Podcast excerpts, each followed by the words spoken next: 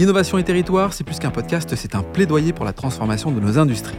Dans ce nouvel épisode, j'accueille Laurent Maillot, commercial spécialiste des contrats de services industrie chez Schneider Electric. Il nous explique le caractère essentiel des prestations de services lors de l'acquisition d'un produit. Pourquoi penser offre de service dès le démarrage d'un projet? En quoi bénéficier d'une offre de service améliore véritablement la durée de vie d'un produit? Ou encore quelles sont les conséquences d'acquérir un produit sans une prestation de service? Laurent nous partage les tenants et aboutissants des services proposés par Schneider Electric à ses clients. Innovation et territoire, un format proposé par Schneider Electric.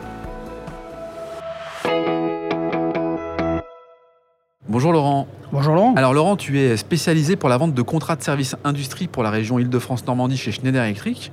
Alors l'industrie, on le sait tous, hein, c'est du soft avec des logiciels, mais c'est également des produits, automates, varieurs de vitesse, motion, etc. Et puis après vient le service, c'est ça? Tout à fait. Donc euh, justement, on veut de plus en plus que le service ne vienne pas après, mais vienne en même temps. C'est une notion euh, très importante hein, qu'on développe de plus en plus. Hein. Euh, il y a un projet et en même temps, on met en place le service. Hein, parce que l'ADN de nos contrats de service, c'est d'offrir une assurance sur la disponibilité des produits avec du stock. Hein. donc, euh, on a différentes solutions de mmh. stockage mmh. Hein, qui peuvent être soit chez le client, soit aussi euh, chez nous, avec euh, des délais de, mise à disposition. Hein. En général, on est sur un, jour, un jour ouvré. Et aussi d'offrir des prestations de services avec des délais garantis. Hein. Et, pourquoi finalement une entreprise euh, devrait euh, en complément prendre des services? On parle de, matières premières, c'est ça? On parle de quoi? De, stock? On parle de disponibilité? On parle de, flux tendu? C'est un peu ça l'idée? C'est d'apporter une réponse encore plus fine à un besoin précis? Bah, Le souci majeur d'une entreprise, c'est euh, quand la production s'arrête. Hein, il doit redémarrer sa production le plus rapidement possible. Immédiatement. Immédiatement. Mmh. Voilà. Donc tout arrêt de production coûte de l'argent. Coûte de l'argent un impact sur sa productivité. Mm. Donc nous, grâce à ça, on lui offre la possibilité, euh, moyennant euh, finance bien sûr, hein, moyennant euh, une redevance, hein, de lui garantir hein, toute l'année, 360 jours par an, 24-7. La disponibilité des produits. La disponibilité des produits et aussi de la prestation de service qui peut être la prestation des interventions sur site avec des délais garantis. Quand on parle des produits, c'est des produits de maintenance? C'est des produits pour remplacer des, produits qui sont en panne, qui sont endommagés. Euh, c'est des produits euh, qui sont euh, souvent, alors parfois en, phase de ce qu'on appelle en phase de service. Hein. Mhm, mhm. Aussi une notion très importante, ça a un impact aussi environnemental, hein, parce que les produits qui sont en panne, hein, on les récupère. On est dans l'économie circulaire là. Il y a une circularité de, voilà, une notion de circularité des, des produits. Donc on récupère le matériel, on le répare et on le remet dans le stock pour pouvoir euh, dépanner d'autres clients. Hein. Avec une garantie, j'imagine, qui vient derrière. Une garantie, toujours garantie. Hein, voilà. Cette notion de stock est très importante, hein, puisqu'on garantit toujours que nos, produits avec une période de 24 mois. Mmh. Euh, donc ça, c'est aussi important. Alors, pour, mieux comprendre euh, ce que tu nous dis, est-ce que tu peux nous proposer quelques cas d'usage là, pour se projeter sur finalement une entreprise ou un secteur d'activité S'il n'avait pas pris les services, quels risques il pourrait encourir? Bah, tout l'intérêt en fait euh, du cas d'usage, c'est qu'il y en a des centaines de cas d'usage, parce qu'en fait, euh, on retrouve des produits industriels dans énormément d'industries. Mmh. Ça peut être aussi bien l'industrie manufacturière, typiquement par exemple une usine agroalimentaire. Euh, dans une usine agroalimentaire, il y a des automates, il y a de la motion, hein, par exemple, sur des, des, machines d'emballage, mmh. hein, avec des robots par exemple.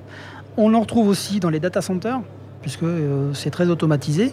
On en retrouve aussi euh, dans des équipements aéroportuaires, mmh. euh, voilà, où, où bah là c'est très important de toujours garantir dans le manufacturier la productivité, dans des équipements data center, bah, que le, système soit toujours efficace. Hein, s'il y a un souci, il y a des, souvent des notions de délestage. Est-ce qu'on peut identifier euh, un coût, surtout si on n'anticipe pas. Genre, Il y a certainement un coût, évidemment, qui est peut-être lié à un pourcentage, j'en sais rien, tu, vas nous le dire. Mais est-ce que surtout on a quelques retours si on n'anticipe pas euh, cette prise de service? Quelles sont les, conséquences et les causes qui peuvent être dramatiques? Bah, Pour les gens qui, écouteront ce podcast, qui sont des, utilisateurs, hein, euh, ils savent tous que ce que leur coûte leur temps d'arrêt. Alors ça peut être, je sais pas 1000 euh, euros la minute ou 10 euh, 000 euros de l'heure. Hein, donc euh, faites le calcul. le coût d'un automate ou d'un ou d'un variateur de vitesse, hein, euh, c'est euh, quelques centaines de milliers d'euros. La minute d'arrêt peut coûter très très très, cher, par rapport au prix du produit qui est en cause. Donc cette notion est, très importante. Donc voilà, donc ça est variable en fonction du type d'industrie qu'on adresse. Hein.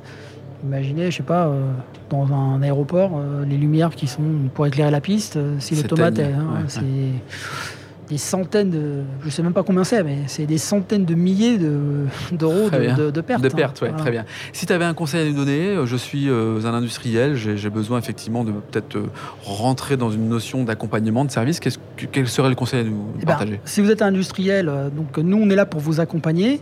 Alors on peut regarder avec vous votre parc installé, hein, mhm. parce qu'on peut, on peut auditer votre parc et faire des propositions qui vont être économiquement très intéressant mm. puisque l'approche du contrat de service, c'est aussi une approche euh, financière où on va raisonner euh, en OPEX.